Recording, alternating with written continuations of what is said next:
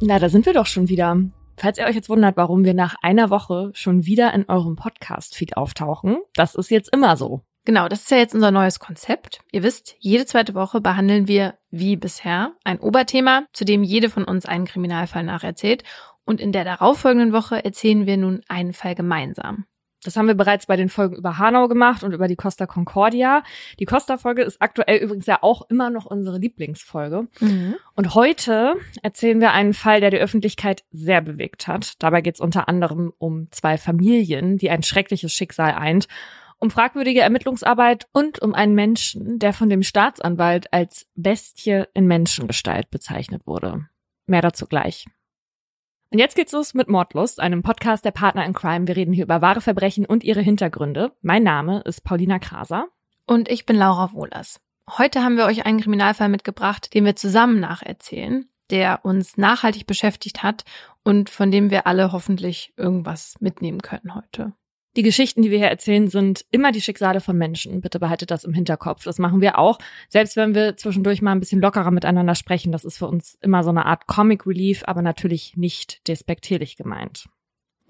Alle Namen aus diesem Fall sind geändert, obwohl viele von euch die echten Namen kennen werden. Und die Triggerwarnung findet ihr in der Folgenbeschreibung. Es ist Freitag, der 30. Oktober 2015. Die Parzelle Nummer 27 in der Schrebergartenanlage im Süden Brandenburgs macht einen ungepflegten Eindruck. Sträucher wuchern wild neben einer schäbigen Hütte. Ein kahler Apfelbaum reckt seine langen, knorrigen Zweige in den grauen Herbsthimmel. In dieser tristen Szenerie leuchten die Gestalten, die das Grundstück in den weißen Schutzanzügen betreten, geradezu. Wo sie hin müssen, wissen sie genau. Ein von Hand gezeichneter Plan, der an eine Schatzkarte erinnert, wie sie Kinder zeichnen würden, verrät es ihnen. An einer Art Blumenbeet, es ist die Stelle, die das X zwischen Hütte und Apfelbaum markiert, setzen die Personen Spaten und Schaufel an. Sie graben einen halben Meter tief. Nur stoßen sie nicht auf einen Goldschatz, sondern auf eine schwarze Plastikfolie, unter der ein durchweichter Karton umwickelt mit Klebeband liegt. Der Rechtsmediziner, der den Pappkarton aus der Grube hebt, spürt sofort, was sich darin verbirgt. Als Vater hat er seine Kinder schon oft hochgehoben und ins Bett getragen, wenn sie auf der Couch oder im Auto eingeschlafen sind. Der Unterschied ist, dass das Kind, das er jetzt durch den Karton an seinem Körper spürt, nie wieder aufwachen wird. Fast vier Monate zuvor. In der Erdgeschosswohnung des grau-braunen Plattenbaus im Potsdamer Stadtteil Schlatz packt Katja an diesem Mittwoch, den 8. Juli 2015, gerade die Einkäufe aus, als ihr Sohn Luca fragt, ob er noch ein bisschen draußen spielen dürfe. Katja denkt kurz nach. Noch bis vor zwei Wochen hätte sie Luca niemals erlaubt, allein rauszugehen, viel zu gefährlich. Aber jetzt, wo sie hierher gezogen sind und nicht mehr im fünften Stock, sondern in einer Hochparterre-Wohnung leben, von deren Fenster aus sie ihren neugierigen Jungen quasi direkt beim Spielen beobachten kann, ist die Situation eine andere. Außerdem ist es ja erst gegen 16 Uhr. In Ordnung. Bis zum Abendbrot kann Luca noch raus und Monster jagen, wie er sein Fantasiespiel nennt. Das lässt sich der zierliche Sechsjährige mit den blonden Haaren und blauen Augen nicht zweimal sagen. Ein paar Augenblicke später sieht Katja durch das Küchenfenster ihren aufgeweckten Sohn in seinem Adidas-Shirt, der hellblauen Jeans und den Turnschuhen zum Spielplatz direkt vor dem Mehrfamilienhaus laufen. Eigentlich ist der nicht mehr als ein großer Sandkasten, neben dem ein hölzernes Nashorn steht. Schaukeln, eine Rutsche oder andere Spielgeräte gibt es nicht. Vom Fenster aus sieht die 26-Jährige mit den braunen Haaren und den feinen Gesichtszügen, dass heute keine anderen Kinder im Sand buddeln, mit denen Luca spielen könnte. Aber als Einzelkind kann sich der Sechsjährige gut beschäftigen. Manchmal ist Luca sowieso gern allein. Weil er noch klein ist für sein Alter, wird er von den anderen Kindern oft Knirps genannt. Dann kullern meist die Tränen und er sucht Trost bei Mutter Katja. Heute ist aber niemand da, der Luca ärgert, und nachdem Katja noch ein paar Mal aus dem Fenster geschaut hat, widmet sie sich ihren Vorbereitungen fürs Abendessen. Als sie gegen halb sieben aus der Haustür tritt, um vor dem Essen noch eine Zigarette zu rauchen, ist sie irritiert. Luca ist nicht mehr im Sandkasten. Katja schaut sich um, kann ihren Sohn aber auch sonst nirgends entdecken. Wo ist er hin? Er weiß doch, dass er sich nur rund um den Sandkasten aufhalten darf. Der Grundschüler ist ein folgsamer Junge, der eigentlich immer auf seine Mutter hört. Katja ruft nach ihm, aber sie erhält keine Antwort. Beunruhigt geht sie zurück in die Wohnung und holt ihren Lebensgefährten. Sie wollen die Wohnanlage nach Luca absuchen. Irgendwo muss er ja sein. Gleichzeitig lockt sich Katja bei Facebook ein und fragt Freundinnen und Bekannte, ob sie Luca gesehen hätten. Doch niemand kann helfen. Und so entscheidet sich Katja, gut 40 Minuten nachdem sie Lukas Verschwinden bemerkt hat, die Polizei zu alarmieren. Kurz darauf wimmelt es in dem Wohngebiet in Potsdam nur so von PolizistInnen. Über 150 Einsatzkräfte durchkämmen die Gegend, suchen in Büschen, überprüfen Treppenhäuser und Kellerräume. Über den Dächern knattert ein Hubschrauber und auf und im Fluss Nute, der in der Nähe von Lukas Zuhause vorbeifließt, sind Boote und TaucherInnen unterwegs.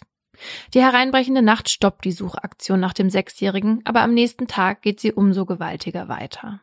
Zahlreiche PotsdamerInnen schließen sich an, hängen Plakate in der Stadt auf und verteilen 3000 Flugblätter. Nach nur 24 Stunden hat die Facebook-Gruppe Suche Luca fast 10.000 Mitglieder. Bei der Polizei gehen derweil einige Hinweise ein, doch keiner führt zu einer heißen Spur.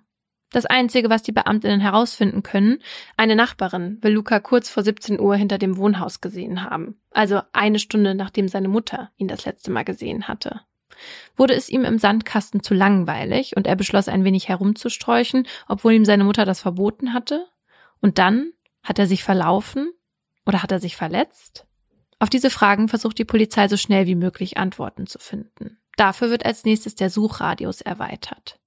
Die Polizei bittet um Mithilfe. Wer hat Luca gesehen? Leuchtet samt Foto von Luca nun immer wieder an den Infotafeln mehrerer Berliner Bahnhöfe auf. Eine Woche nach Lukas Verschwinden berichtet dann Aktenzeichen XY darüber. Nach dem 30-Sekunden-Beitrag gehen neun neue Hinweise ein. Keiner bringt die Ermittelnden auf die ersehnte Fährte. Die scheinen dafür Polizeispürhunde aufgenommen zu haben. Und zwar an der Nute. TaucherInnen haben den Fluss zwar schon am Tag von Lukas Verschwinden abgesucht, aber weil die Tiere dort immer wieder anschlagen, wird der Wasserstand in der Nute mit Hilfe von Absperrbauwerken um 20 Zentimeter abgesenkt und die Einsatzkräfte steigen ein zweites Mal in den Fluss. Aber Luca taucht nicht auf. Nach zehn Tagen, in denen nicht nur fast 2000 Polizeibeamtinnen, sondern auch Dutzende BürgerInnen in ganz Potsdam nach dem Sechsjährigen gesucht haben, beendet die Polizei die intensive Suche. Jetzt kümmert sich nur noch die eigens gegründete Soko Schlatz, benannt nach dem Stadtteil, in dem Luca verschwand, um den Fall. Lukas Schicksal liegt in ihren Händen. Um ihn zu finden, gehen die Beamtinnen fast 900 Hinweisen nach, überprüfen die Familie des Jungen mehrfach und wenden sich sogar an selbsternannte HellseherInnen. Ohne Erfolg. Also, ich bin ja auch anfällig für solche Themen, ne? Aber ich finde immer dann, wenn man ernsthaft anfängt, sich auf sowas zu verlassen oder das halt irgendwie in seinem Beruf oder in eine professionelle Richtung geht, dann wird das zum Problem. Also ja. man kann sich ja gerne in der Freizeit damit beschäftigen, aber alles andere geht mir echt zu weit. Ja, und ich finde es so schlimm, dass man das immer wieder hört, dass sogenannte HellseherInnen irgendwie an der Ermittlungsarbeit beteiligt werden, wo ich mich natürlich erstens wundere, was da gedacht wird, wie die helfen können. Und zweitens, was mich sauer macht, weil dadurch ja oft Hoffnung bei den beispielsweise Hinterbliebenen äh, geweckt wird, dass man möglicherweise wie in diesem Fall ein verschwundenes Kind findet oder irgendwie sonst den Fall löst. Hm.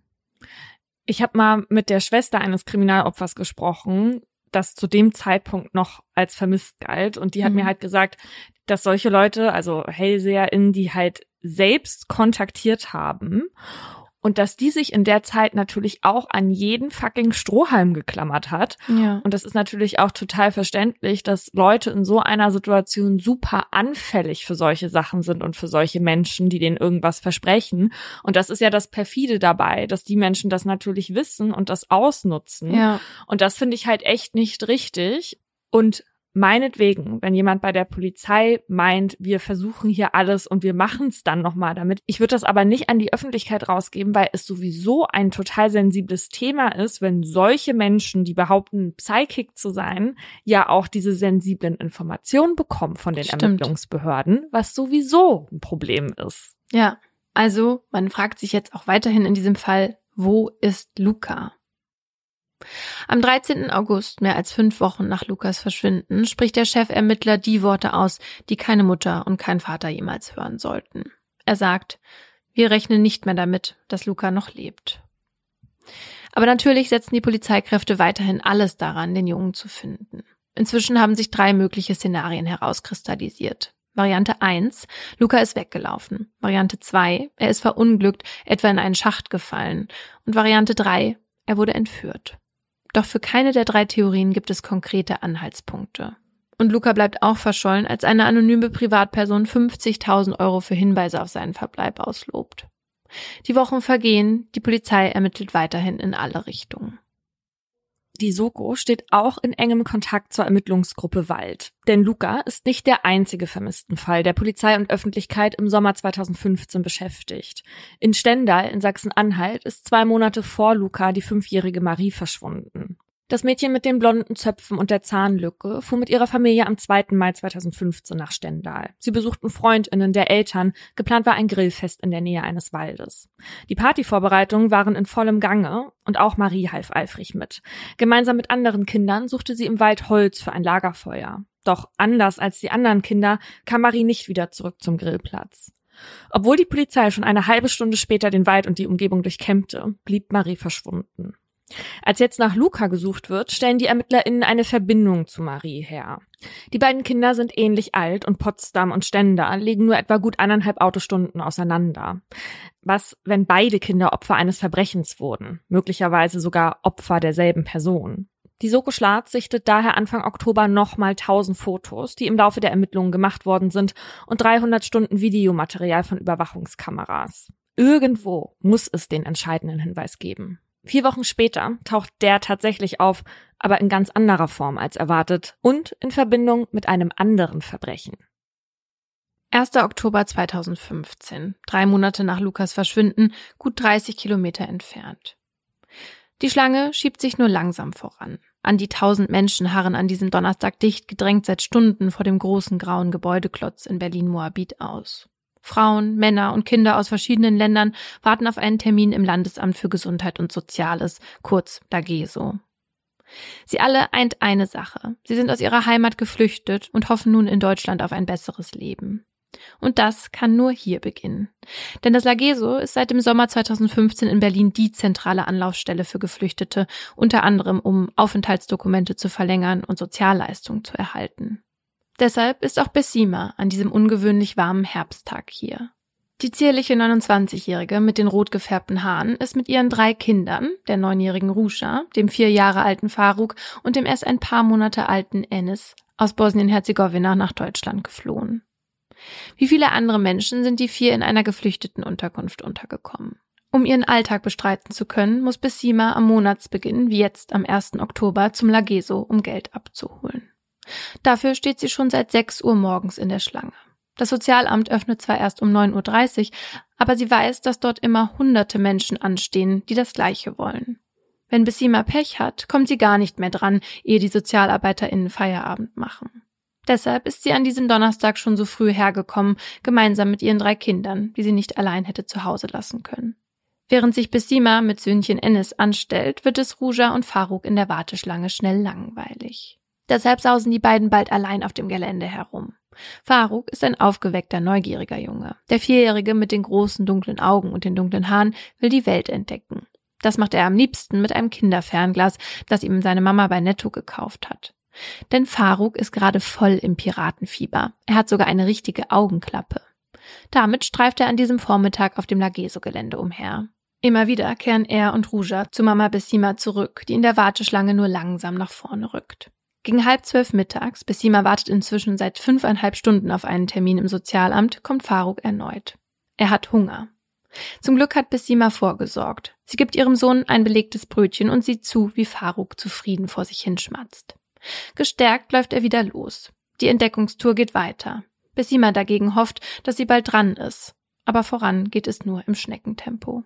Tochter Ruja steht nach einer Zeit wieder neben ihr, aber Faruk ist jetzt schon länger weg.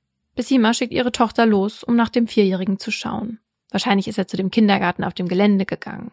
Aber Ruja kommt ohne ihren Bruder zurück. Faruk ist auf eigene Faust unterwegs, so wie viele andere Kinder, die unbeaufsichtigt auf dem Gelände herumlaufen und miteinander spielen. Um 14.15 Uhr, nach über acht Stunden Warten, ist Bessima endlich an der Reihe. Sie bekommt ihr Geld ausgehändigt. Eigentlich will sie jetzt nur noch nach Hause, aber Faruk ist noch immer irgendwo unterwegs. Mit ihren beiden anderen Kindern im Schlepptau sucht Bessima das Gelände, das einem lebendigen Wimmelbild gleicht, nach ihm ab. Zwischen den unzähligen Erwachsenen, die immer noch für einen Termin anstehen, tummeln sich viele Mädchen und Jungs, aber den dunklen Schopf ihres Mittleren kann sie nirgendwo entdecken. Langsam wird Bessima unruhig. Normalerweise kommt Faruk immer von selbst wieder. Dass er mehrere Stunden wegbleibt, ohne sich zwischendrin bei ihr zu melden, ist noch nie passiert. Sie drängt sich zwischen den Wartenden hindurch, ruft Faruks Namen, läuft das Lageso-Gelände ab. Doch Faruk ist wie vom Erdboden verschluckt. Nach gut zwei Stunden erfolgloser Suche entscheidet sich Bessima gegen halb fünf, die Polizei einzuschalten. Allerdings machen die BereitschaftspolizistInnen auch nicht viel mehr, als Bessima bereits getan hat. Sie durchkämmen das Lageso-Gelände und die Parks in der Nähe des Geländes. Keine Spur von Faruk. Tags darauf laufen sie das Areal erneut ab. Außerdem werden die BewohnerInnen und Sicherheitsleute in der Geflüchtetenunterkunft, in der Bessima mit ihren Kindern lebt, befragt. Aber niemand kann den PolizistInnen sagen, wo Faruk sein könnte. Der Vierjährige ist spurlos verschwunden. Doch anstatt Hubschrauber und eine Hundestaffel anzufordern, um nach ihm zu suchen, entscheiden sich die Polizeibeamtinnen nach einem Gespräch mit der Ausländerinnenbehörde dazu, abzuwarten. Laut den Mitarbeitenden sollen Bessima und ihre Kinder in zweieinhalb Monaten abgeschoben werden.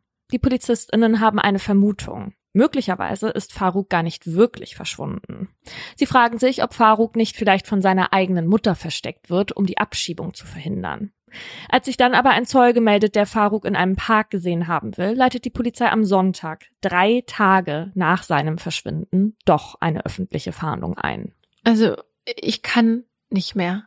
Drei Tage, drei Tage, nachdem ein Vierjähriger verschwunden ist, wird ja. dann mal richtig nach ihm gesucht oder was? Ja, und ich finde es so absurd, da erstmal nach alternativen ja. Theorien zu suchen, wo dieses Kind sein könnte, obwohl man ja sagt, Personen im Alter von bis zu 18 Jahren, also Minderjährige, dürfen ihren Aufenthaltsort nicht selbst bestimmen und bei ihnen wird grundsätzlich von einer Gefahr für Leib und Leben ausgegangen. Ja, es hört sich ja fast so an wie so Arbeitsverweigerung, ja. Da stellt man sich vor, äh, da sitzen ein paar PolizistInnen rum, die das gehört haben und eigentlich was machen sollen, die dann denken, also bevor wir jetzt einen Finger krumm machen, gucken wir jetzt erstmal, ob nicht vielleicht die Familie was damit zu tun hat. Anstelle, dass man im Zweifel immer davon ausgeht, dass was Schlimmes passiert ist und dass man erstmal sucht, weil keiner wird sich beschweren, wenn man groß gesucht hat und das Kind hat sich im Schrank versteckt. Oder die Familie hat dann was damit zu tun gehabt. Aber sich so zu entscheiden, also wie kann man mit so einer Entscheidung überhaupt leben? Also ja, ich, ich will das jetzt gar nicht unterstellen, dass die das irgendwie mit, mit Absicht gemacht haben, um keinen Finger krumm zu machen, aber, aber die sind da ja offenbar so auf Irrwege geraten ja. und das verstehe ich halt nicht. Ich meine, wenn du als geflüchtete Person in einer geflüchteten Unterkunft lebst, dann sind deine Möglichkeiten, einen Menschen zu verstecken, halt auch relativ gering, ja. ja. Aber ich finde diese Unterstellung einfach so absurd und auch so grässlich der Mutter gegenüber, ja. weil du ja natürlich auch davon ausgehen musst, dass das Kind wirklich verschwunden ist. Und dann bist du halt in diesem Land, wo du eh schon so abhängig bist von diesem System und dann hast du das Gefühl, dir wird da nicht geholfen, plus diese Sprachbarriere, die dann auch noch dazu kommt. Das ist ja einfach nur grausam. Ja. Es ist dann so, dass später ein Polizeisprecher erklären wird, Zitat, Widersprüche in den ersten Aussagen von Bessima seien der Grund für diese Verzögerung gewesen. Auf und um das Lageso kommen jetzt Spürhunde zum Einsatz. Außerdem werden dort Plakate in verschiedenen Sprachen aufgehängt, die um Mithilfe bei der Suche nach Faruk bitten. Wer kann Angaben zu dem Jungen machen, der auf dem Fahndungsfoto mit großen Augen neugierig in die Welt blickt? Wurde es ihm auf dem Lageso-Gelände zu langweilig? Ist er auf eigene Faust losgetigert? Oder hat ihn jemand mitgenommen? Um das herauszufinden, machen sich die Ermittelnden daran, das Videomaterial auszuwerten, das die Sicherheitskameras auf dem Gelände der Sozialbehörde rund um die Uhr aufzeichnen. Dabei entdecken sie an Tag 6 nach Faruks Verschwinden etwas Interessantes. Eine der Kameras zeigt, dass Faruk am 1. Oktober gegen 14.40 Uhr, etwa zwei Stunden nachdem ihn seine Mutter zum letzten Mal gesehen hat, das Lageso-Gelände in seiner dunklen Jacke und der dunklen Hose hinter sich lässt. Aber nicht allein. Neben ihm geht ein augenscheinlich junger Mann mit hellen Haaren und Bart. Der helle Pullover und die helle Hose, die er trägt, scheinen etwas zu groß für ihn. In der einen Hand hält er einen Plüschteddy und eine Tüte, an der anderen Faruk. Genau, wenn man sich an dieses Bild zurückerinnert, der eine oder die andere werden das vielleicht noch so vor Augen haben. Es ist einfach so furchtbar, weil dieser Ja. kleine Junge, der so viel kleiner ist als dieser erwachsene Mann, der ihn da an der Hand hält, der guckt, also man, man denkt, der guckt sich noch so fragend um und ist so ein bisschen unbedarft einfach. Und dieser Mann zieht diesen Jungen einfach so halb hinter sich her und geht so ganz zielgerichtet halt weg von dem Gelände. Und man weiß ja in dem Moment noch nicht, was passiert ist, aber dieses Bild spricht schon tausend Worte. Da ist ein fremder Mann, der einen kleinen Jungen an der Hand nimmt und sich ihm bemächtigt. Und es ist einfach der absolute Albtraum aller Eltern, der sich da in diesem einen Bild widerspiegelt. Und ich glaube, das ist auch so ein Punkt, warum dieser Fall einfach so Wellen geschlagen hat und warum der auch uns so in Erinnerung geblieben ist, ist halt dieses Foto, weil du hast ja normalerweise diese Bilder nicht. Diese Bilder, die das Verbrechen zeigen, und zwar wie dieser Mann dieses Kind mitnimmt. Und da kriege ich auch wirklich Gänsehaut, wenn ich mir dieses Bild anschaue, weil ich ja weiß, was dem Kind dann später passiert. Und es ist einfach so, man würde halt gerne in dieses Bild reinspringen und diesen Jungen auf den Arm nehmen und einfach weggehen, ja. Also es ist, ich weiß gar nicht, jetzt fange ich jetzt schon an hier zu heulen, obwohl es noch gar nichts passiert ist. Aber ja, ich finde das Bild einfach nur schrecklich. Ja. Reiß dich jetzt zusammen. Ja, ich reiß mich zusammen. Also doch, der Vierjährige ist nicht weggelaufen und schon gar nicht hat ihn seine eigene Mutter versteckt. Faruk wurde aller Wahrscheinlichkeit nach entführt.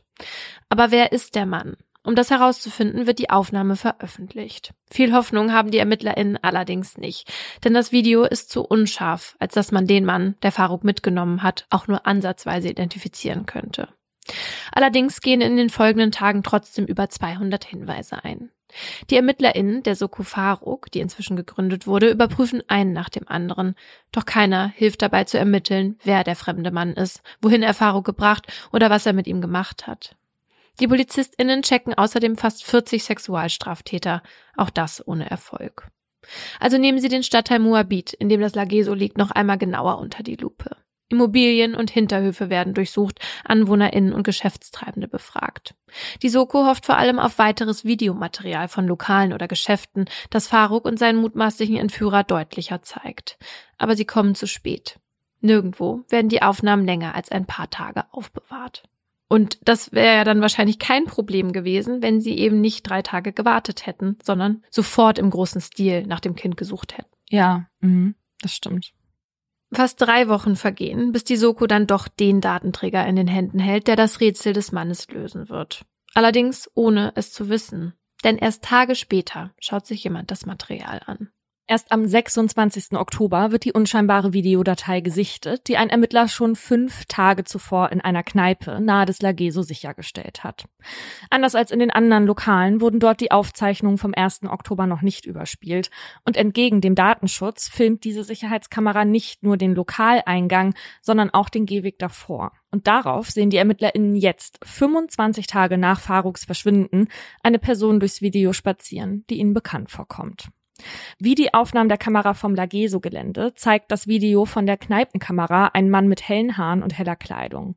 An der Hand hält er zwar nicht Faruk, sondern nur eine rote Rewe-Plastiktüte. Aber nach Statur und Kleidung zu urteilen, muss es derselbe Mann sein. Ein Blick auf den Zeitstempel bestärkt die Ermittelnden in ihrer Theorie. Das Video von der Kneipe wurde um 13.30 Uhr aufgenommen. Die Aufnahmen der Sicherheitskamera am Lageso, die den Mann mit Faruk in der Hand zeigen, entstanden um 14.40 Uhr.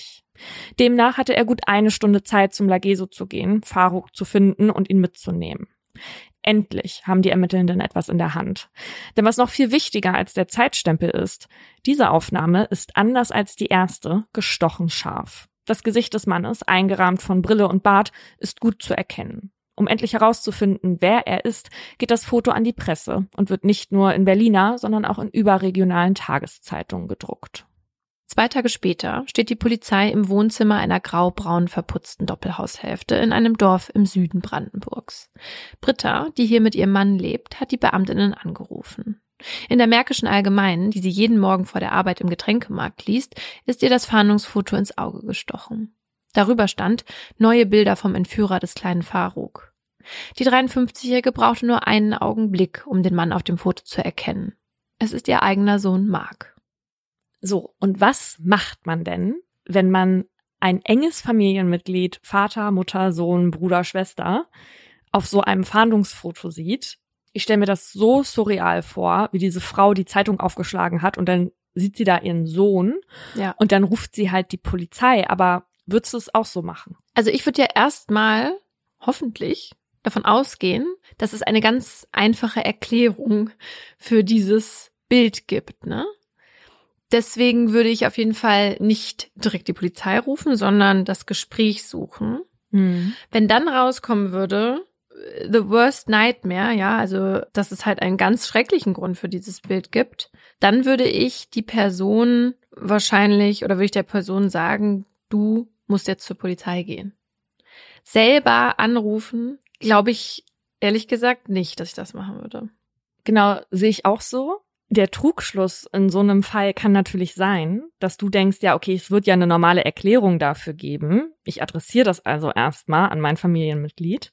Und wenn es dann aber nicht so ist, dass es eine Erklärung dafür gibt, die nicht auf ein Verbrechen schließen lässt, dann gibst du der Person natürlich Zeit und schaffst die Gelegenheit, dass sie flieht. Und da muss man sich natürlich dann am Ende damit auseinandersetzen, okay, bin ich jetzt mit daran schuld, dass der Täter oder die Täterin, der die halt leider zu meiner Familie gehört, nicht gefasst wird. Ja, man kann das ja gar nicht sagen, wie würde man dann reagieren. Das ist ja so eine irre Vorstellung ne? und so emotional. Mhm. Aber ich glaube, es wäre für mich echt schwierig, da zu entscheiden, was ich mache. Ja. Ja. Der schmächtige 32-Jährige, der nicht viel Wert auf sein Aussehen legt und als Nachtwächter bei einer Sicherheitsfirma arbeitet, lebt noch im Hotel Mama. Im oberen Stockwerk sind ein Schlaf- und ein Wohnzimmer sein Reich. Küche und Bad teilt er sich im Erdgeschoss mit den Eltern. Britta berichtet den PolizistInnen nun, was sie weiß. Am Vortag sitzen sie, Marks Vater und Mark selbst gemeinsam beim Frühstück, als sie das Bild in der Zeitung entdeckt. Auf die Frage, wie Mark in die Zeitung komme, schweigt er. Britta muss dann zur Arbeit, aber das Foto ihres Sohnes schiebt sich immer wieder vor ihr inneres Auge. Sie schreibt ihm mehrere SMS. Sie will wissen, was ihr Sohn dazu zu sagen hat. Was er in Berlin macht, mit einem Kind an der Hand, nach dem seit Wochen gesucht wird. Und sie will wissen, wo dieses Kind jetzt ist. Ist es noch am Leben? Aber Mark reagiert nicht. Und als sie am Abend nach Hause kommt, ist er schon bei seiner Arbeit als Nachtwächter. Am nächsten Morgen weckt Britta ihren Sohn und stellt ihn erneut zur Rede. Und endlich macht er den Mund auf. Mark gibt zu, der Mann auf dem Fahndungsfoto zu sein. Und er erklärt, dass Faruk tot sei. Britta bringt nur eine Frage über die Lippen. Warum hast du das getan? Mark antwortet ihr nicht. Er murmelt nur, dass er das nicht geplant habe. Britta überlegt und kommt zu dem Schluss, dass es jetzt nur eine einzige Option gibt. Mark muss sich der Polizei stellen. Mark sieht das ein. Er sucht sich im Internet die Telefonnummern von zwei Rechtsanwälten heraus. Bevor er aber mit Britta zur Polizei fahren will, möchte er noch kurz weg. Britta erzählt er, dass er Beweise für seine Tat holen will. In Wahrheit kauft er aber noch ein Geburtstagsgeschenk für seine Nichte. Britta vertraut ihrem Sohn, dass er bald zurückkommt. Doch als sie dann auf ihren Sohn warten, zu Hause sitzt und immer mehr Zeit verstreicht, wird sie unruhig. Was, wenn Mark sich etwas antut? Schließlich hält sie das Warten nicht mehr aus und ruft die Polizei. Wenig später trifft die erste Streife ein. Als die schon dabei ist, sich einen Überblick zu verschaffen, fährt Mark vor. Er ist zurück. Die PolizistInnen fragen ihn, wo Faruk ist. Mark sagt, sie sollen in seinen Kofferraum schauen. Die Ermittelnden öffnen daraufhin die Heckklappe seines Wagens, heben eine Decke an und dann stockt ihnen der Atem. Vor ihnen im Kofferraum liegt eine knallgelbe Plastikwanne, ähnlich einer Kinderbadewanne. Und darin befindet sich, bedeckt mit Katzenstreu gegen den Verwesungsgeruch, der kleine Körper eines toten Jungen. Die Rechtsmedizin bestätigt später, was bereits auf der Hand liegt. Es ist Faruk. Die Handschellen klicken. Mark wird aufs Revier gebracht. Als er im Vernehmungsraum Platz nimmt, wirkt er abgeklärt. Mit ruhiger Stimme beginnt er zu erzählen. Die Beamtinnen, die ihm gegenüber sitzen, erfahren, was mit Faruk in den letzten Stunden seines jungen Lebens passiert ist. Der Mann mit dem freundlichen Gesicht berichtet ausführlich und im Detail davon, wie er den Vierjährigen vom Lageso mitgenommen, ihn später missbraucht und letztlich getötet hat. Das alles erzählt der 32-Jährige nüchtern, zeigt keine Spur von Schuldbewusstsein. Ab und zu lächelt er sogar, vor allem als er über den Missbrauch spricht. Auf die Polizistin der Berliner Mordkommission, die ihn befragt, wirkt es auf verstörende Weise, als würde er an etwas Schönes zurückdenken. Dabei sind die Worte, die aus Marks Mund kommen, selbst für erfahrene ErmittlerInnen schwer zu verdauen. Und dann sagt Mark etwas, das die Ermittelnden irritiert und ahnen lässt, dass sie noch längst nicht das gesamte Ausmaß von Marks Verbrechen erkannt haben. Als Mark mit der Schilderung von Faruks Entführung und Tötung fertig ist, erwähnt er plötzlich einen zweiten vermissten Fall. Einen, der sich vor fast vier Monaten ereignet hat, keine 40 Kilometer von Berlin entfernt. Mark gesteht, dass Faruk nicht sein erstes Opfer war. Zuvor habe er im Juli bereits den sechsjährigen Luca aus Potsdam umgebracht. Den Ermittelnden war bisher nicht klar, dass sie mit der Festnahme von Faruks Täter auch noch ein weiteres furchtbares Verbrechen aufklären werden. Mark erzählt, dass er Lukas Leiche in einem Schrebergarten 30 Kilometer entfernt von seinem Heimatdorf vergraben habe. Die Parzelle hat Mark im Vorjahr gekauft und vor kurzem hat er dort zwischen Apfelbaum und Hütte ein Kindergrab geschaufelt. Weitere Details zu der Tötung von Luca gibt Mark aber nicht preis. Am nächsten Tag informieren VertreterInnen von Staatsanwaltschaft und Polizei die Öffentlichkeit darüber, dass ein Mann festgenommen wurde, der sowohl die Entführung und Tötung von Faruk als auch die von Luca gestanden hat. Das ist die Meldung des Tages. Und daran kann ich mich noch sehr gut erinnern, denn in dieser Zeit hatte ich gerade mein Volontariat gemacht und war als Austausch bei der Axel Springer Journalistenschule beziehungsweise da halt in der Bildredaktion. Ne? Die größten Kritiker der Elche waren früher selber welche. Und ich musste an diesem Tag die Blattkritik machen. Das heißt, du bist im großen Konferenzsaal oben und sprichst da in ein Mikrofon, sind alle Regionalteile zugeschaltet und die Chefredaktion, damals halt noch unter Kai Diekmann, sitzt dann da und hört dir zu. Und ich habe angefangen mit dieser Blattkritik und auf einmal so stehen so viele Leute auf, flüstern sich so gegenseitig was ins Ohr und ich denke, oh Gott, was, was habe ich irgendwas gesagt? Also was, du bist ja. ja total verunsichert, wenn auf einmal so ein Gewusel ist und alle sind ganz aufgescheucht und in dem Moment, ich habe das dann halt einfach durchgezogen und in dem Moment, wo ich fertig war, kam dann halt der Nachrichtenchef zu mir, weil das war das Ressort, in dem ich damals angesiedelt war und sagt, nicht, dass du dich wunderst, wir haben gerade die Information zugesteckt bekommen, gefühlt die Bild ja immer ein bisschen vor allen, ne, mhm. dass Faruks Entführer gefunden wurde und es da gleich eine Pressekonferenz zu gibt und dass das auch der Entführer von Luca ist. Das heißt, ab der Hälfte meiner Blattkritik hat mir sowieso niemand mehr zugehört, weil das war einfach das Ding ja. natürlich an dem Tag. Und damals hatten sie auch noch die Info zugesteckt bekommen, dass der Fall halt eben vielleicht auch in Verbindung mit der vermissten Marie steht. Also es ging hier um drei vermisste Kinder, die die deutsche Berichterstattung ja über Monate beschäftigt haben. Und jetzt steht quasi im Raum, dass man alle vermissten Fälle aufklären kann. Mhm. Und da steht so ein Verlag natürlich Kopf. Ja, vor allem auch deswegen, weil die Bild ja auch die ersten sein wollen. Und dann kann ich mir vorstellen, dass da bei dir keiner mehr zuhören konnte, sondern es nur darum ging, das so schnell wie möglich zu veröffentlichen im Übrigen in Bezug auf die ersten sein. Ne? Also das war damals schon wirklich so ein Ding, wo ich gemerkt habe, wie schnell die Bild arbeitet und wie gerissen die auch sind. Und das meine ich jetzt gar nicht nur negativ, sondern es war natürlich so, dass ganz viele ReporterInnen, also aus allen verschiedenen Medien, dann zu dem Haus der Eltern von Marc gefahren sind, sich davor positioniert haben und da geschaltet haben. Ne? Mhm. Und was macht der Bildreporter, der vor Ort war? Alle gucken auf dieses Haus, da macht natürlich niemand auf, ne? Der geht einfach zum Nachbarhaus oder gegenüber und klingelt da und sagt so, ja, kennen Sie den Mark hier von gegenüber? Und dann macht da eine Frau auf und sagt, ja, kommen Sie mal rein. Und dann macht die ein mm, Fotoalbum auf und zeigt dem halt Bilder von dem Mark von früher. Und die bei der Bild, die waren natürlich so, wie blöd die anderen sind, ne? Ja.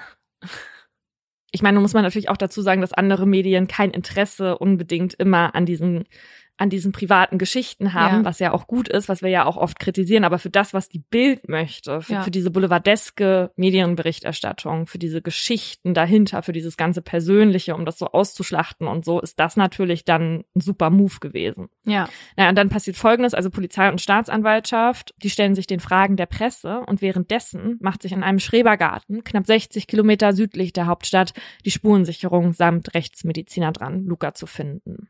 Dabei hilft ihnen ein Plan, der aussieht wie eine Schatzkarte. Mark hat ihn am Vortag gezeichnet. An der Stelle, die er mit einem X markiert hat, soll Luca vergraben sein. Und tatsächlich. In 50 Zentimeter Tiefe, versteckt unter Teichfolie, Erde und Gehwegplatten, findet der Rechtsmediziner Michael Zokos einen durchweichten Karton mit der Leiche eines Kindes. Und Zokos beschreibt halt diese Situation recht eindrücklich in dem Podcast Spurensuche vom Stern Crime. Die haben dann eine ausführliche Folge zum Fall gemacht. Und da erzählt er eben, dass ihm das erst im Nachhinein aufgefallen ist, dass er durch den Pappkarton eben diese Kinderleiche gespürt hat. Und das ist ihm dann auch besonders im Gedächtnis geblieben. Und es war ein ganz beklemmendes Gefühl, schildert er da.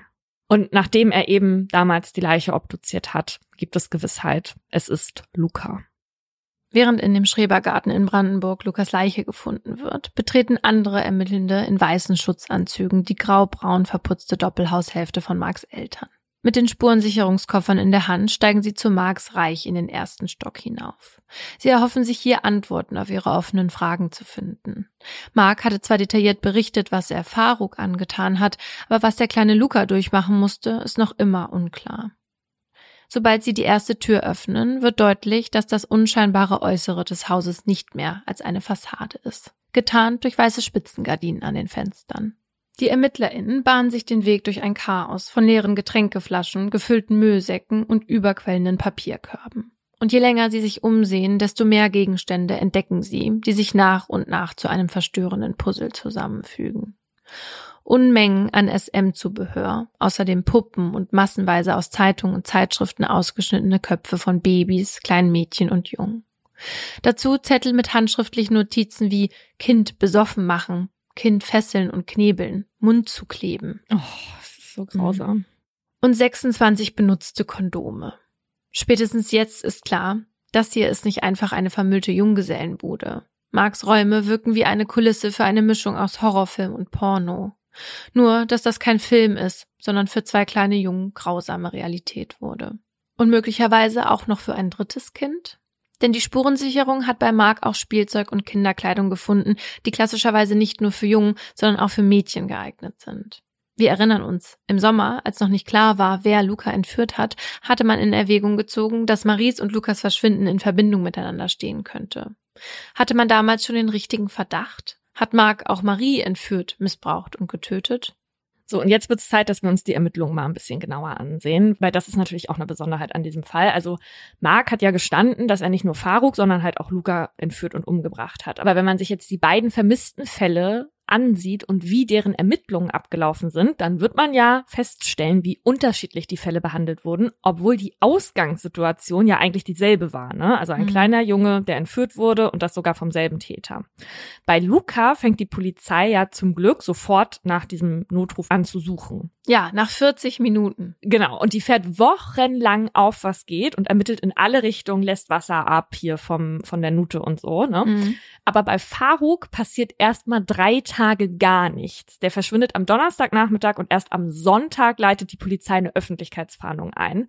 Wir haben es vorhin schon gesagt, ne? Die Vorgabe ist bei vermissten Kindern, dass man immer von einer Gefahr für das Leben oder die körperliche Unversehrtheit ausgehen muss solange die Ermittlungen nichts anderes ergeben. Aber wenn man gar nicht erst ermittelt, dann ja. ist das natürlich ein Problem. Und in diesen ersten drei Tagen, die ja durchaus auch sehr wichtig sind für einen Entführungsfall, wenn man denn davon ausgeht, dass es sich um einen Entführungsfall handelt, ne? Ja. Schießen sich die Ermittelnden bei Faruk, anders als bei Luca, erstmal total auf das familiäre Umfeld ein. Und zwar weil, so hatte es die Polizei ja angegeben, sie wissen, dass seine Familie bald abgeschoben werden soll, ja. Mhm. Und dabei gibt's nach Recherchen des Spiegels im Zeitraum von 2011 bis 2015 in Berlin keinen einzigen Fall von vorgetäuschter Kindesentführung mit dem Motiv der Sicherung des Aufenthaltstitels. So, und jetzt guckt man sich die Fälle an und kann sagen, Luca kam aus Deutschland, Faro kam aus Bosnien. Und jetzt haben sich damals halt einige Leute und die Presse die Frage gestellt, ob die Herkunft der Jungs der Grund für diese unterschiedliche Polizeiarbeit gewesen sein könnte. Mhm. Das beschäftigt dann halt in der Zeit auch PolitikerInnen. Wie der Spiegel berichtet, spricht Benedikt Lux, innenpolitischer Sprecher der Berliner Grünen, im Fall von Faruk von einer Fahndung zweiter Klasse. Dabei müsse allein schon beim Verdacht auf Kindesentführung immer mit höchster Priorität ermittelt werden, natürlich unabhängig von Staatsbürgerschaft oder Herkunftsland.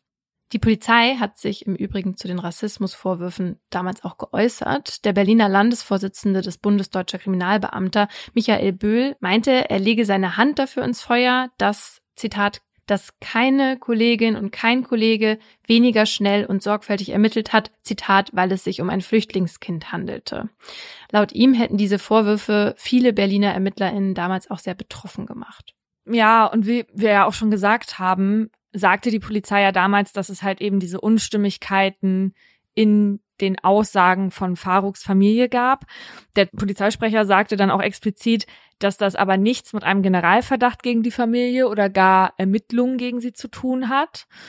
Und er sagte, Zitat, jeder von uns würde alles tun, um ein entführtes Kind zu retten. Und keinen interessiert da, ob es Faruk oder Stefan heißt. Und man muss ja jetzt auch generell sagen, das sind harte Anschuldigungen, die man da gegen die Polizei geäußert hat. Und in diesem Fall, der ja eh schon so brisant ist, hat es dann natürlich auch noch mal mehr Tragik und noch mehr Aufmerksamkeit reingegeben. Ja. Gut acht Monate nach seiner Verhaftung beginnt der Prozess gegen Mark. Viele Menschen drängen in den Gerichtssaal, um zu sehen, wie dem mutmaßlichen Kindermörder der Prozess gemacht wird. Die Wut der Öffentlichkeit ist spürbar. Im Vorfeld gab es mehrere Morddrohungen gegen Mark, weshalb die Justiz reagieren muss. An diesem Dienstag, den 14. Juni 2016, marschieren im Landgericht Potsdam Sicherheitskräfte auf wie sonst nur bei Prozessen gegen Rockerbanden. In dem Raum ist es an diesem Tag stickig. Die Fenster dürfen selbst an dem heißen Sommertag aus Sicherheitsgründen nicht geöffnet werden. Mark muss sich jetzt wegen Vergewaltigung, sexuellen Missbrauchs und des Mordes an Luca und Faruk verantworten. Ihm gegenüber, nur wenige Meter entfernt auf der anderen Seite des Saals, sitzen Lukas Mutter Katja und Faruks Mutter Bessima. Beide haben die Nebenklage angetreten und begegnen nun dem Mann, der gestand, ihnen ihre geliebten Kinder genommen zu haben. Dass wirklich er diese grausamen Taten begangen haben soll, ist für viele schwer zu glauben. In seinem Dorf wurde Mark manchmal Berti genannt, weil er die Menschen mit seiner schmächtigen Figur und dem nachlässigen Haarschnitt an die Handpuppe Bert von Ernie und Bert aus der Sesamstraße erinnerte. Auch jetzt vor Gericht erscheint Mark so wie immer. In Hochwasserhose und grüngrauem Hoodie, unauffällig, unscheinbar.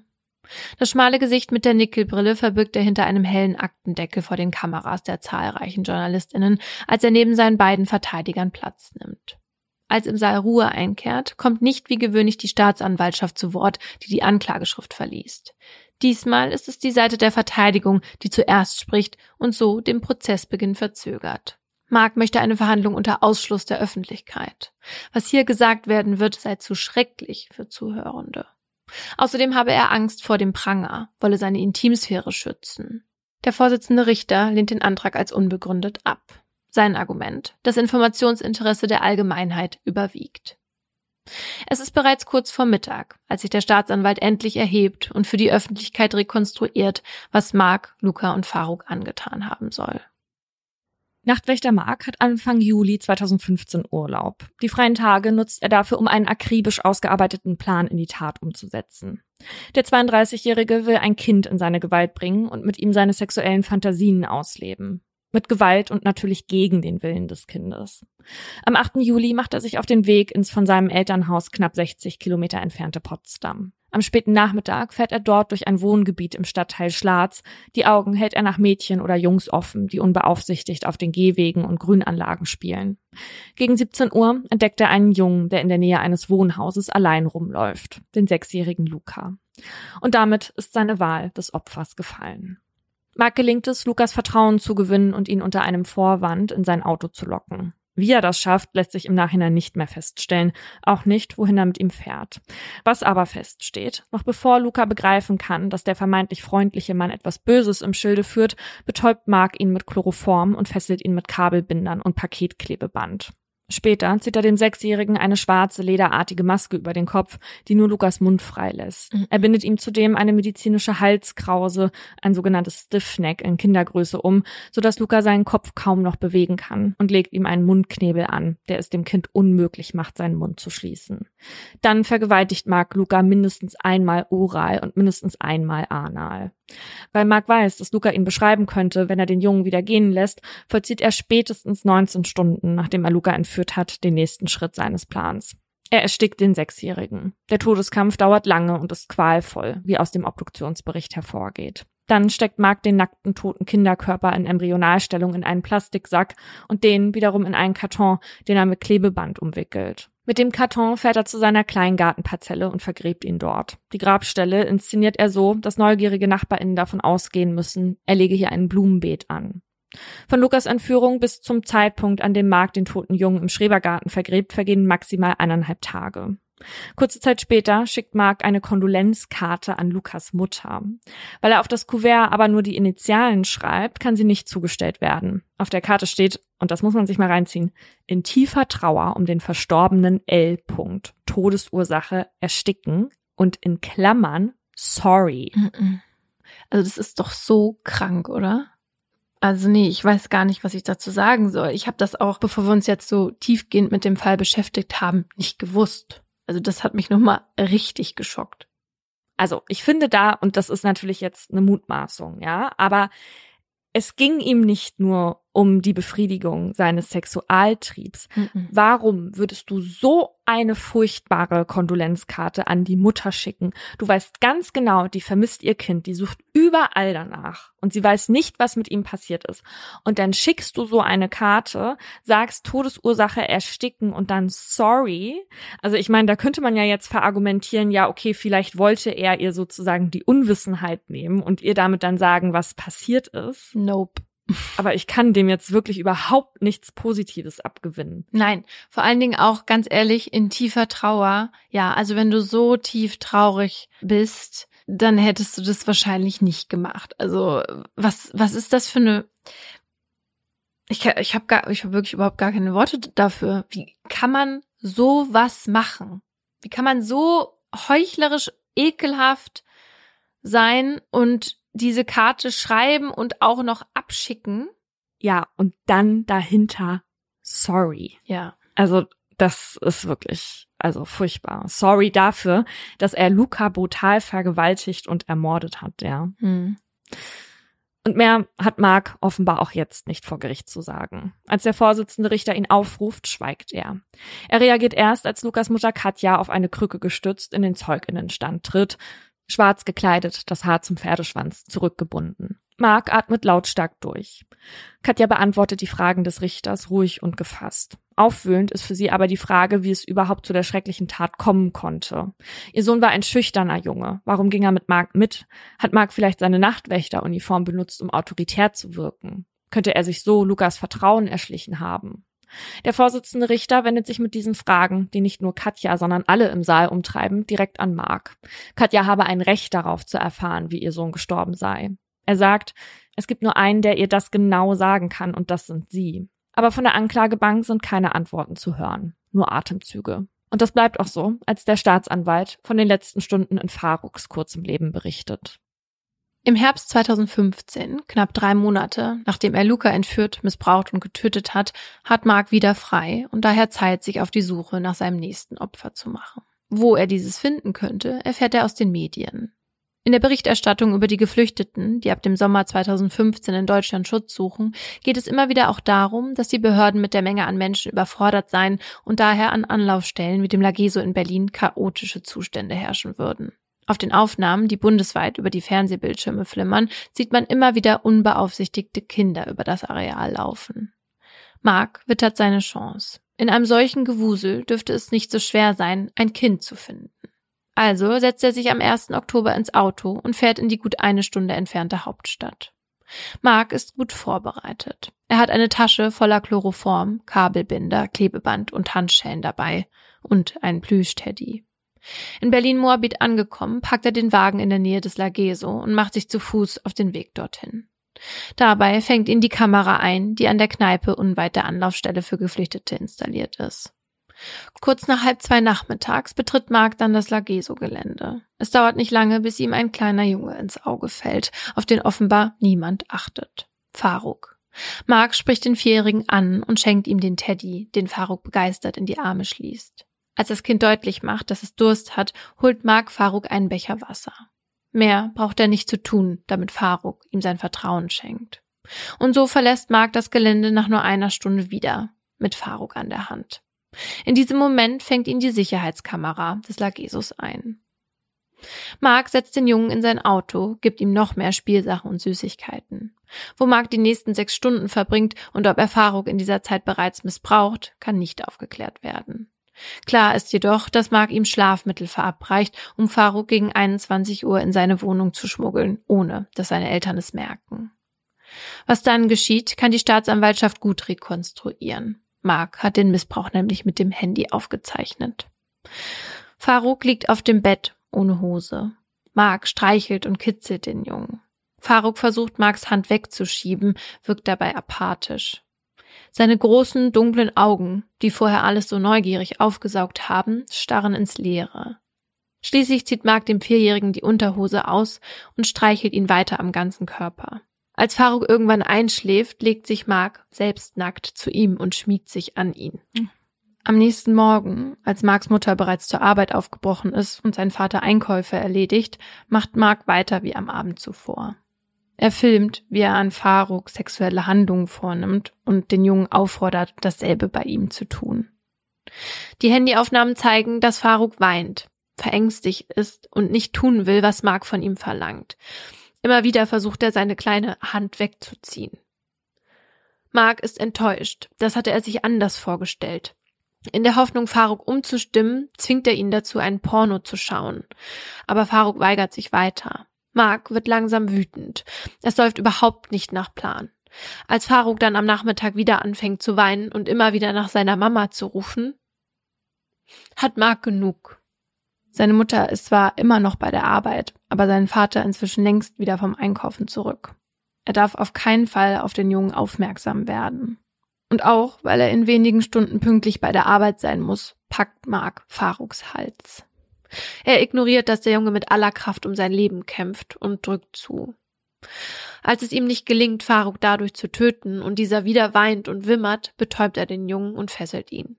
Dann zieht Mark den schwarzen Gürtel aus seiner Arbeitshose, er drosselt Faruk und legt sich den Gürtel wieder um die Hüften. Er schaltet den Fernseher ein und isst nebenbei, wie immer, vor der Nachtschicht, während der tote Faruk quasi neben ihm liegt. Dann holt er eine gelbe Plastikwanne, legt Faruks Leiche hinein, stellt die Wanne in die Abstellkammer und sichert sie mit einem Vorhängeschloss. Auf dem Weg zur Arbeit kauft er Katzenstreu. Die Tüten entleert Mark später über dem toten Kinderkörper, um den Verwesungsgeruch vorzubeugen. Auch das hält er mit seinem Handy fest. Die nächsten Wochen lebt er neben Faruks Leiche. Erst als ihn seine Mutter auf das Fahndungsfoto in der Zeitung anspricht und ihm klar wird, dass er entdeckt wurde, stellt er die Plastikwanne in seinen Kofferraum. Ein paar Stunden später wird er festgenommen. Ach, das war jetzt hart für dich. Ja, das war echt hart. Und ich muss noch kurz sagen, was mir jetzt nochmal aufgefallen ist. Also die Tatsache, dass er nicht nur den Missbrauch mit seinem Handy festhält, sondern mhm. auch, dass er eben das Katzenstreu auf der Leiche ausschüttet. Das zeigt für mich auch nochmal, da ging es jetzt nicht nur um Sexuelles, weißt du? Mhm. Warum muss man denn das noch filmen, ja? Ja, genau. Also es ist wirklich grausam. Wollte seine Grausamkeiten festhalten. Für was? Um sich dann danach auch noch dran zu ergötzen oder das macht's halt alles so berechnend, ne? Auch dass er diesen Plan halt schon ewig hatte und so. Mann, ja. Junge, wenn du solche Gedanken hast, dann hol dir Hilfe. Also es ist ja. wirklich. Also Vielleicht geht's den Leuten, die uns jetzt gerade zuhören, ähnlich wie uns. Es ist sehr hart zu ertragen und man kann sich, glaube ich, nicht mal ansatzweise vorstellen, wie das für die Eltern ist, die in diesem Gerichtssaal sitzen und sich das mit anhören müssen. Und bei Bessima kommt jetzt auch noch dazu, dass sie ja gar nicht alle Teile des Prozesses versteht. Ja, also sie hat zwar einen Dolmetscher dabei, aber der schweigt halt manchmal, womöglich vielleicht auch, um ihr furchtbare Einzelheiten zu ersparen. Aber die 29-Jährige, unter deren Augen sich tiefe dunkle Ringe in das schmale Gesicht gegraben haben, weiß längst mehr, als ihr lieb ist. Mein Kind ist tot, sagt sie immer wieder, als sie in den Zeuginnenstand tritt. Sie spricht kaum Deutsch, aber diese vier deutschen Worte haben sich in ihr Gedächtnis gebrannt. Sie ist voller Wut auf Mark, will am liebsten auf ihn losgehen. Anders als Lukas Mutter lässt Bessima nicht nur Mark, sondern alle Anwesenden den Schmerz spüren, der sie seit Faruks Entführung zerfrisst. Über ihren Übersetzer berichtet sie davon, dass sie nach Faruks Beerdigung zweimal schwanger gewesen sei. Zweimal habe sie das Kind verloren. Mark sei daher nicht nur für Faruks, sondern auch für den Tod ihrer beiden ungeborenen Kinder verantwortlich. Über Mark sagt Bessima, Zitat, mein größter Wunsch ist, dass er den Rest seines Lebens im Gefängnis verbringen muss. Er soll bis zu seinem Lebensende im Gefängnis bleiben oder sich selber das Leben nehmen. Sonst habe ich keine Wünsche mehr. Nach Bessima sagt auch ihre neunjährige Tochter Ruja aus. Die Szene wirkt fast unwirklich. Die zierliche Neunjährige mit dem roten Haarband, die dem Richter Rede und Antwort steht, nur wenige Meter entfernt von dem Mann, der ihr und ihrer Familie so viel Leid angetan hat. Sie erzählt von Schlafstörungen und dass sie aus Angst nach Faruks Entführung nicht mehr in die Schule ging. Als Ruja endet, bedankt sich der Vorsitzende Richter für ihren Mut. Ich wünsche, oh Mann. Ich wünsche dir, dass es dir gut geht, dass du viele Freunde findest und eine Menge in der Schule lernst, sagt er. Mark scheint die Aussagen von Ruja, den beiden Müttern und die der anderen Zeuginnen nicht unberührt zu lassen. Mal schüttet er den Kopf, mal hält er sich die Ohren zu und ab und zu wischt er sich Tränen aus dem Gesicht. Aber was ihm durch den Kopf geht, was er zu den Vorwürfen zu sagen hat, vor allem die Frage, warum er das getan hat, darauf gibt er keine Antworten. Mark hüllt sich in Schweigen. Mehr als damals bei der Polizei hat er nicht zu sagen. Dafür spricht das, was mitten im Gerichtssaal aufgebaut wird, eine deutliche und schreckliche Sprache. Auf Aktenwagen werden allen Anwesenden zahlreiche Gegenstände präsentiert, die die ErmittlerInnen in Marks Wohnung gefunden haben. Zum Beispiel der schwarze Gürtel, mit dem er Faruk erdrosselt haben soll, die gelbe Plastikwanne mit dem Katzenstreu und Chloroform, Schlaftabletten, Fesseln und ein Mundknebel. Dazwischen Kuscheltiere, Kinderkleidung und Schuhe in Größe 27. Am verstörendsten wirkt eine etwa ein Meter große Puppe, die einem echten fünfjährigen Kind ähnelt. Mit dem Plastikkörper hat Mark laut dem Staatsanwalt vor Luca und Faruk sein Bedürfnis nach Nähe befriedigt. Er habe in einer Fantasiewelt gelebt, die Kinderpuppe als Partnerersatz benutzt, mit ihr geschmust, sie im Arm gehalten, an sich gedrückt und mit ihr Geschlechtsverkehr simuliert und sich dabei gefilmt. Die Puppe habe ihm dann aber nicht mehr gereicht. Daher habe Mark sich als freundlicher Onkel ausgegeben, um sich zuerst das Vertrauen der Kinder zu erschleichen und sich dann in eine, Zitat, Bestie in Menschengestalt zu verwandeln. Und dieses Zitat des Staatsanwalts ist etwas, was sich in den nächsten Tagen in vielen Medien wiederfindet. Und dazu mal kurz.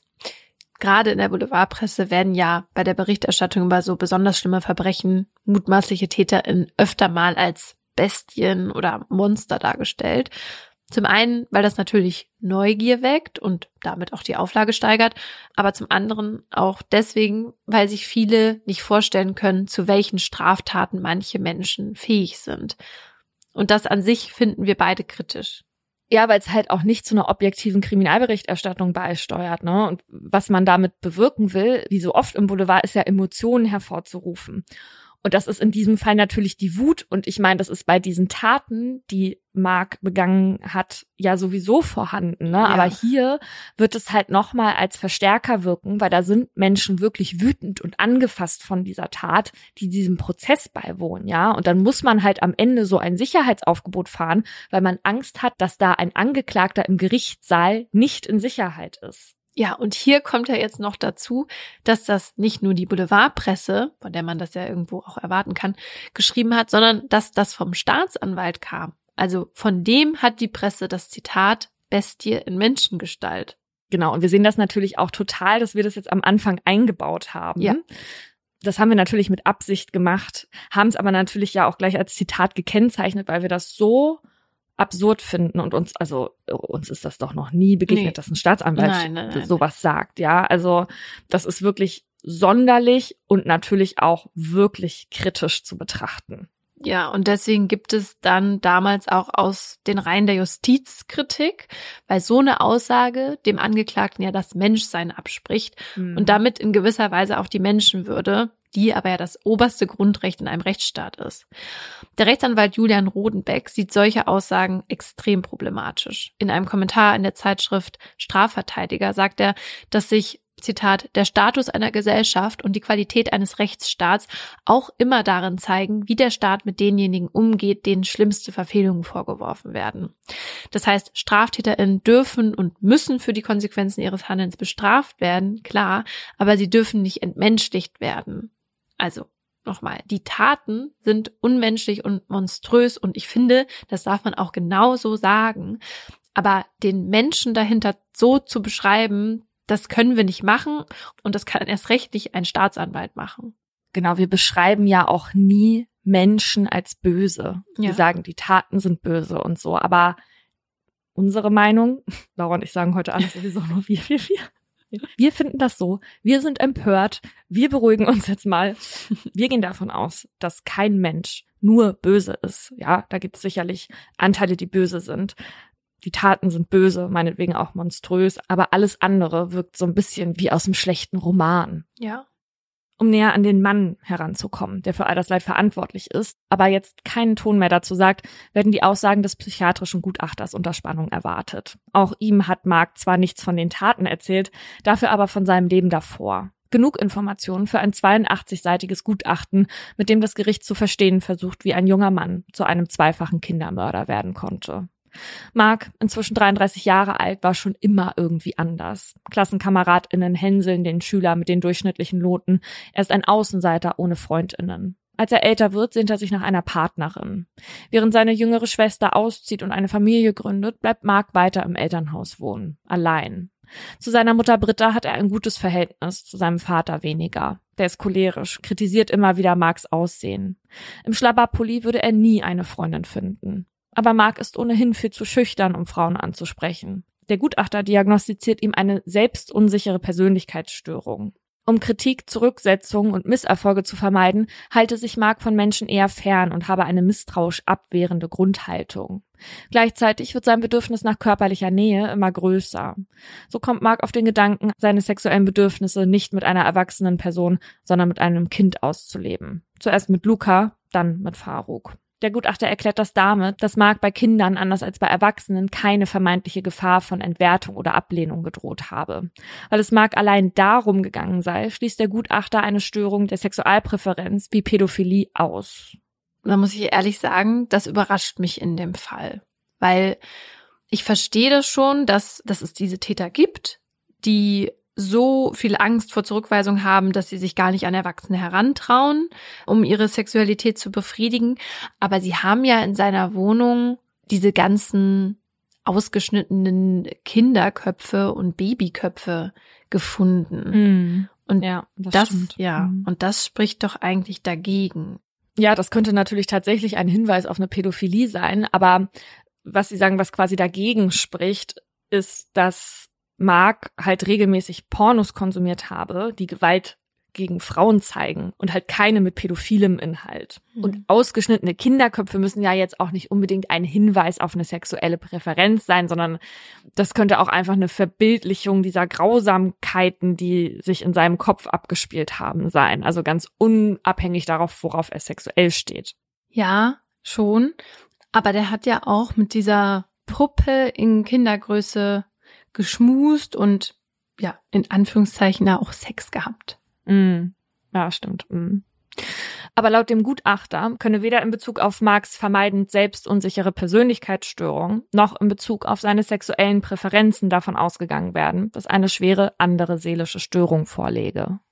Und das bedeutet auch, Mark ist voll schuldfähig. Es gibt aber ein nicht unerhebliches Detail, das auch der Gutachter nicht klären kann. Die Ermittlungen haben ergeben, dass Mark schon Anfang 2013 begonnen hat, den tödlichen Plan zu schmieden, den er zweieinhalb Jahre später gleich zweimal in die Tat umgesetzt hat. Über eBay kaufte er im Laufe der Monate verschiedene Kameras, Fessel- und Knebelartikel, eine medizinische Halskrause für Kinder, eine Bondage-Ledermaske, außerdem Kinderkleidung und Puppen. In seiner Wohnung findet die Polizei später noch mehr Kindersachen und Spielzeug. Und auch in Marks Schrebergarten, wo er Lukas Leiche vergraben hat, machen die Ermittelnden eine merkwürdige Entdeckung. Auf der Grünfläche befinden sich mehrere kleine Erdhaufen. Das Ganze mutet an wie ein privater Friedhof. Bis auf Lukas Leiche finden sich dort zwar keine menschlichen Überreste, aber eine Frage liegt nahe. Sind Luca und Faruk möglicherweise nicht die einzigen Opfer? Hat Mark noch mehr Kinder entführt, missbraucht und getötet? Es gibt mehrere Hinweise, die diese These stützen. Der Rechtsmediziner Michael Zokos, der Luca ja obduziert hat, ist überzeugt davon, dass Mark eine Art Aufwärmphase hatte, ehe er innerhalb von nur drei Monaten Luca und Faruk nicht nur entführt und missbraucht, sondern im Anschluss direkt getötet hat.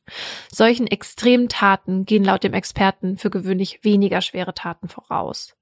Außerdem lassen Marks Handydaten darauf schließen, dass er im Frühsommer in Polen war. Zu dieser Zeit sind auch dort Jungen verschwunden. Und auf Marks Handy machen die ErmittlerInnen noch weitere Entdeckungen. Darauf finden sie mehrere Fotos von Kindern, viele davon offenbar heimlich gemacht auf dem Spielplatz oder in der Fußgängerzone. Eines ist besonders brisant. Es wurde ein halbes Jahr vor Lukas Entführung aufgenommen und zeigt einen kleinen blonden Jungen, der Luca ähnlich sieht. Er liegt mit geschlossenen Augen da. Es ist nicht klar, ob er schläft, bewusstlos oder tot ist. Wer der Junge ist, bleibt unklar. Nur einen Anfangsverdacht kann die Polizei inzwischen ausschließen. Mit dem Verschwinden der fünfjährigen Marie aus Stendal hat Mark höchstwahrscheinlich nichts zu tun. Als sie im Mai 2015 verschwand, trat er seine Nachtschicht an, eineinhalb Autostunden entfernt. Zu den anderen Fällen, in denen Kinder vermisst werden, haben erste Ermittlungen nichts ergeben. Und der Einzige, der etwas wissen könnte, schweigt. Bis zum vorletzten Verhandlungstag. Nachdem der Vorsitzende Richter Mark das letzte Wort erteilt hat, legt sich eine schwere Stille über den Saal 8 des Potsdamer Landgerichts. Zehn Tage lang hat Mark kein Wort gesagt, das die offenen Fragen hätte beantworten können. Er hat den Müttern von Luca und Faruk das einzige verwehrt, was er ihnen jetzt noch hätte geben können. Die Wahrheit. Doch jetzt am elften Verhandlungstag setzt Mark zum Reden an. Er faltet einen Zettel auseinander, seine Hände zittern leicht. Einen Augenblick später dringt seine Stimme dünn durch den Saal. Ähm, ich möchte mich eigentlich nur entschuldigen bei allen, denen ich mit meinen Taten Leiden zufügte, bei Familien und Freunden von Luca und Faruk. Ich bereue, was ich getan habe. Ich weiß auch, was ich getan habe. Es gibt kein Wort auf der Welt, das beschreiben könnte, wie leid es mir tut. Wenn ich es ungeschehen machen könnte, würde ich es tun. Ich selbst aber kann mir das nicht verzeihen. Und Mark spricht noch weiter. Ich werde in der Haft alle Behandlungen annehmen, die angeboten werden, damit so etwas auf keinen Fall noch einmal passiert. Ganz egal, wie das Urteil ausfällt. Die Verantwortung für die schrecklichen Taten und den Tod von Faruk und Luca wird immer bleiben. Genauso wie die Gewissheit, dass ich das nicht wieder gut machen kann. Ja, aber du könntest zumindest einen ganz kleinen Teil dazu beitragen, dass ja. es den Eltern besser gehen würde, indem du sprichst und indem du sagst, warum du es getan hast und indem du die Antworten gibst und indem du die Fragen beantwortest, die die Familien an dich haben. Ja. Und das verstehe ich nicht. Und da würde ich dann halt auch sagen, weißt du, das hat er ganz toll, vielleicht mutmaßlich, bla bla, mit seinem Rechtsbeistand aufgeschrieben. Ja. Um irgendwie am Ende dem Gericht zu zeigen, dass er Reue zeigt. Ja. Aber wenn deine Handlungen danach immer noch nicht die Reue zeigen, sondern du nur sagst, es tut dir leid, was ist das dann wert? Dann kann er sich das, was er da vorgelesen hat, auch wohin stecken. Das Urteil fällt am 26. Juli 2016. Mark wird wegen Mordes in zwei Fällen, jeweils in Tateinheit mit Entziehung Minderjähriger, Freiheitsberaubung mit Todesfolge und Körperverletzung sowie in Lukas Fall darüber hinaus in Tateinheit mit schwerem sexuellem Missbrauch eines Kindes und Vergewaltigung und im Fall von Faruk in Tateinheit mit sexuellem Missbrauch eines Kindes zu lebenslanger Freiheitsstrafe verurteilt. Außerdem stellt das Gericht die besondere Schwere der Schuld fest. Detailliert trägt der Vorsitzende Richter die Urteilsbegründung vor, bis um kurz vor zwölf mittags ein markerschütternder Schrei die mit Bedacht gewählten Worte zerschneidet. Du bist ein Arschloch, schleudert Bessima, Faruks Mutter, Mark mit schriller Stimme entgegen. Doch bevor sie auf den Mörder ihres Sohnes losgehen kann, wird sie von Justizmitarbeitenden zurückgehalten. Bessima versucht sich aus ihrem Griff zu befreien, aber es gelingt der schmalen Frau nicht. Unter Protest wird sie aus dem Saal gebracht. Dann ist es wieder still. Der Richter macht mit der Urteilsbegründung weiter, drei Stunden lang. Danach gibt es nichts mehr zu sagen. Mark geht danach in Revision. Die verwirft der Bundesgerichtshof aber als unbegründet. Trotzdem kommt es 2019, fast drei Jahre nach dem Urteilsspruch, zu einem Revisionsverfahren, angestrengt vom Staatsanwalt. Er fordert nämlich zusätzlich zur lebenslangen Haftstrafe mit besonderer Schwere der Schuld die Sicherungsverwahrung für Mark. Diesem Antrag gibt der BGH statt, mit der Begründung, dass das Potsdamer Landgericht Fehler bei der Gesamtwürdigung gemacht habe. Es habe die kurze Zeitspanne zwischen dem Mord an Luca und dem an Faruk nicht ausreichend gewichtet und auch nicht die menschenverachtende Weise, in der die Taten begangen wurden. Daher wird über die Sicherungsverwahrung erneut verhandelt. Nochmal kurz zu der Sicherungsverwahrung. Das heißt ja, dass ein Täter oder eine Täterin die Strafe abgesessen hat, aber dann halt trotzdem nicht freigelassen wird, weil die Person einen Hang dazu hat, die Straftaten zu wiederholen. Also da geht's dann nicht mehr um die Schuld des Täters oder der Täterin, sondern um deren Gefährlichkeit.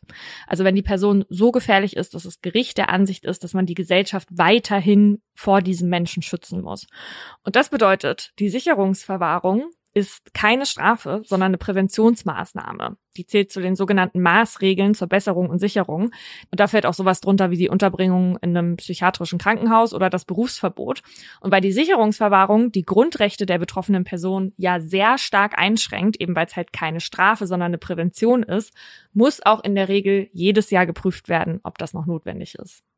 Weil das bei uns in Deutschland ja generell so ist, dass wir stark auf Resozialisierung ausgelegt sein wollen, zumindest, und man nicht einfach nur so wegsperrt. Ja. Und um zu prüfen, wie Marx Chancen auf die Resozialisierung stehen, versucht man jetzt im Revisionsprozess herauszufinden, wie gefährlich er für die Allgemeinheit ist und ob er einen Hang zu solchen Taten hat, wie er sie bereits begangen hat. Dafür spreche der kurze zeitliche Abstand zwischen den beiden Morden. Dagegen, dass Mark zuvor noch nie polizeilich oder juristisch belangt wurde und auch kein hohes Aggressionspotenzial zeige. Das Problem, Mark hüllt sich erneut in Schweigen. Er spricht weder über die Taten noch über seine Motive. Ein Gefängnispsychologe erklärt, Mark sei zumindest momentan stark rückfallgefährdet. Die Gefährlichkeitsprognose sei sehr ungünstig. Letztlich entscheidet sich die Kammer aber gegen die Sicherungsverwahrung. Allerdings unter Vorbehalt. Das bedeutet, bevor Mark nach seiner lebenslangen Freiheitsstrafe wieder freikommt, muss das Gericht erneut prüfen, ob Mark zu gefährlich für die Allgemeinheit ist. Die Mütter von Luca und Faruk nehmen dieses neue Urteil fast regungslos auf.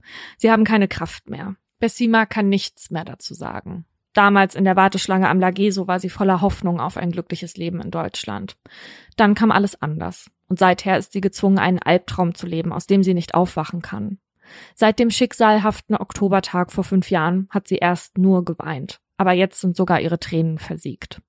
Und auch Katja tut sich schwer zu begreifen, was Marc nicht nur Luca, sondern auch ihr angetan hat. Mit ihrem Sohn ist ein großer Teil von ihr selbst gestorben. Das Gefühl zu wissen, dass sie Luca nie wiedersehen oder im Arm halten wird, kann sie nicht in Worte fassen. Jetzt hat Katja nur noch einen Wunsch. Dass sie in der Nacht nicht mehr die Monster sieht, sondern das Licht am Ende des Tunnels, auf das sie zugehen sollte, um irgendwann wieder Hoffnung und Mut zu haben. Aber nicht nur die Mütter versuchen einen Weg zu finden, um mit ihrer Trauer umzugehen. In Südbrandenburg wurde ein öffentlicher Ort eingerichtet, um Luca und Faruk zu gedenken. Aus dem Schrebergarten, in dem die Ermittelnden Lukas Leiche gefunden haben, wurde eine Gedenkstätte. Erinnerungsgarten für Luca und Faruk steht in weißer Schrift auf dem Plexiglasschild. Dazu zwei Porzellanengel, zwei Hibiskussträucher, frisch gepflanzte Bäume, eine Bank und sattgrüner Rasen. Von dem verwilderten Grundstück mit der schäbigen Hütte, auf dem ein Kindermörder sein schreckliches Verbrechen verstecken wollte, ist nichts mehr übrig. Bis auf einen alten Apfelbaum, der seine langen Zweige in den Himmel reckt. Ich glaube, man hat auch schon gut gemerkt, wie wie nah uns dieser Fall gegangen ist. Deswegen haben wir ihn ja auch ausgewählt. Und durch unser neues Konzept konnten wir diesem Fall halt auch den Raum geben, den er irgendwie braucht. Ja, bei so furchtbaren Geschichten steigt man dann aber natürlich auch noch viel tiefer ein in diese Darkness. Ne? Ja. Also die Recherche, das Schreiben, die Aufnahme und so, pff, das ist schon alles, alles echt bitter und vor allem auch, finde ich, weil eben doch dieser Gedanke daran zurück bleibt, dass das nicht die beiden einzigen Opfer von ihm gewesen sein könnten. Ne? Also das mit Marie, übrigens kurze Anmerkung hier dazu. Wir wollten eigentlich gerne ihren richtigen Namen nennen. Sie ist ja immer noch verschwunden und wir haben bei der Polizei nachgefragt, ob es den Ermittlungen irgendwie dienlich wäre, wenn wir unsere Reichweite nutzen und das nochmal thematisieren und vielleicht auch noch mal ein Bild von ihr auf Instagram veröffentlichen. Aber die Polizei hat sich bei uns nicht zurückgemeldet auf unsere Presseanfrage und unsere beratende Kanzlei sagt, ohne vorherige Absprache mit den Ermittlungsbehörden müssen wir aus anwaltlicher Vorsicht von der Namensnennung abraten. Deswegen haben wir es jetzt nicht gemacht. Wir wissen, der Fall ist sehr bekannt, viele kennen die Namen und so, aber um uns und die Familie abzusichern, ihr kennt das Spiel, ändern wir dann halt eben die Namen. Ja, aber nur weil sich das bei Marie halt nicht bewahrheitet hat, heißt das ja eben nicht, dass es doch nicht vielleicht auch noch andere Opfer gab. Und dafür spricht ja einiges. Nee, genau. Es waren ziemlich extreme Taten, wie der Zokos ja auch gesagt hat, die normalerweise jetzt nicht aus dem Nichts kommen und man sich vorher halt nie was zu Schulden hat kommen lassen. Ne? Und dass das irgendwie nicht falsch rüberkommt, ne? Wenn wir hier ähm, sagen, wie schlimm diese Recherche war und Mimimi jetzt sagen hier, ne? Uns ist natürlich bewusst, dass wenn wir das schon so schlimm finden, wie das für die Familien war und an allererster Stelle natürlich für diese zwei kleinen Jungs, die das erleben mussten. Wir finden es aber trotzdem auch wichtig, uns da durchzukämpfen, weil man wirklich immer was lernen kann aus so einer Geschichte. Und zwar sei es jetzt hier in dem Fall, dass man vielleicht sensibilisiert wird dafür, wie unterschiedlich Ermittlungen durchgeführt werden oder auch wie man mit Angeklagten in der Berichterstattung oder in dem Fall eben auch vor Gericht eigentlich nicht umgehen sollte. Ja, genau. Und wir haben jetzt genug. Ja. Wir möchten jetzt Feierabend machen und nächste Woche widmen wir, wir machen alles zusammen, uns wieder einem Oberthema und zwar einem, was eine bestimmte Angst bei manchen noch unterstützen könnte. Also fasten your seatbelt.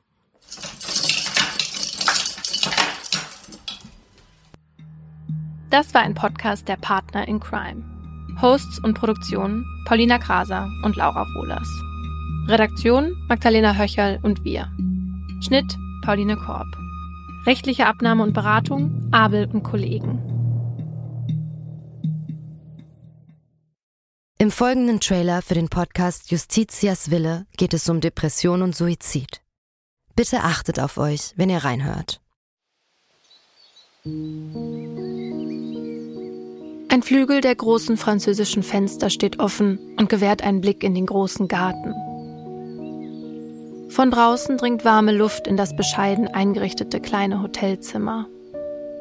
Sie kniet auf dem Einzelbett, faltet die Hände und richtet den Blick gen Himmel. Danach setzt der Mann, der bei ihr ist, ihr die Nadel und schließt den Zugang an. Lieber Gott, nimm mich zu dir, sagt sie und öffnet das Ventil. Dann bahnt sich die tödliche Flüssigkeit ihren Weg in ihre Vene. Die beiden haben sich heute zum Sterben verabredet. Sie wollte, dass er ihr dabei hilft, sich von ihrem jahrelangen Leid zu befreien. Wenige Augenblicke später schläft sie ein. Nach ein paar Minuten setzt ihre Atmung aus, danach hört ihr Herz aufzuschlagen.